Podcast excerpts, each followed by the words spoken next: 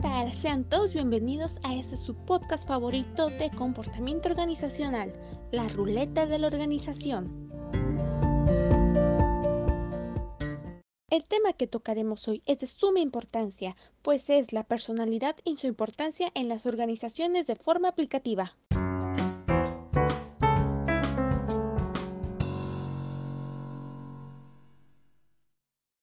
Como ya todos sabemos, las personas son un elemento importante en las organizaciones, pues siempre están presentes, ya sea de forma activa o no.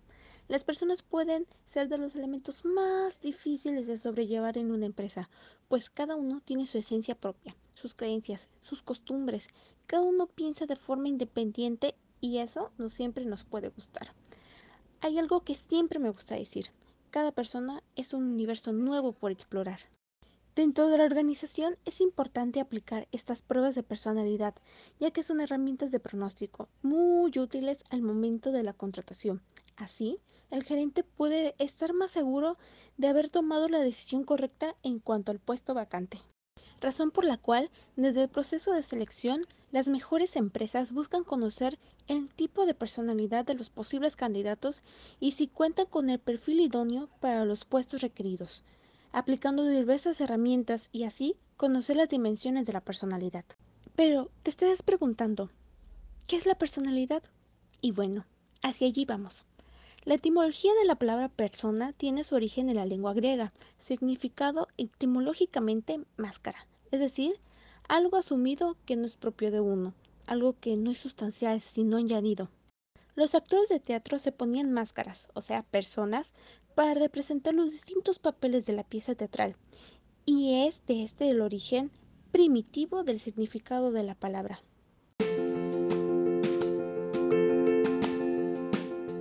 La personalidad es el resultado de la articulación dinámica de los aspectos psicológicos, intelectuales, afectivos, cognitivos y pulsiones, y de los biológicos, fisiológicos y morfológicos características de cada persona que la distinguen de las demás. Según Alport, la personalidad es la organización dinámica en el interior del individuo de los sistemas psicofísicos que determinan su conducta y su pensamiento característicos. La personalidad tiene dos aspectos importantes que se deben aclarar. El primero es el temperamento.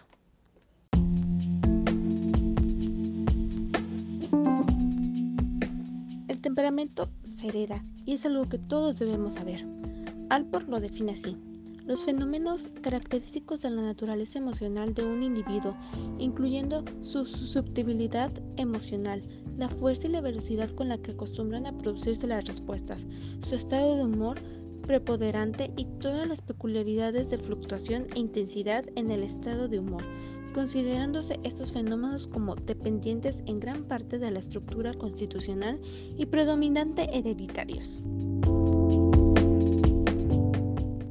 El segundo aspecto que tenemos que explicar sobre la personalidad es el carácter.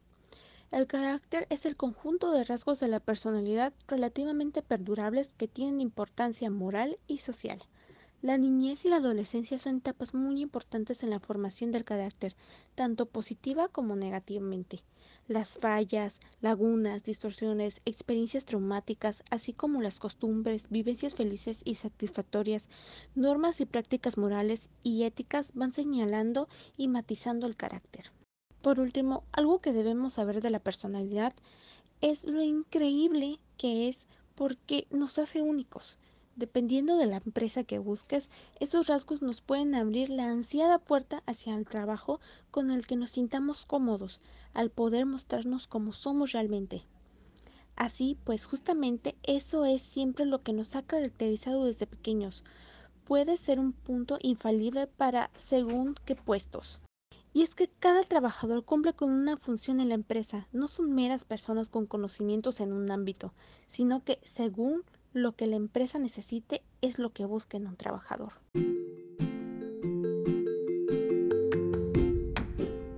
Y con eso terminamos el podcast del día de hoy. Espero que lo hayas disfrutado. Por favor, recuerda seguirnos en nuestras redes sociales y escuchar nuestros otros capítulos. Hasta la próxima.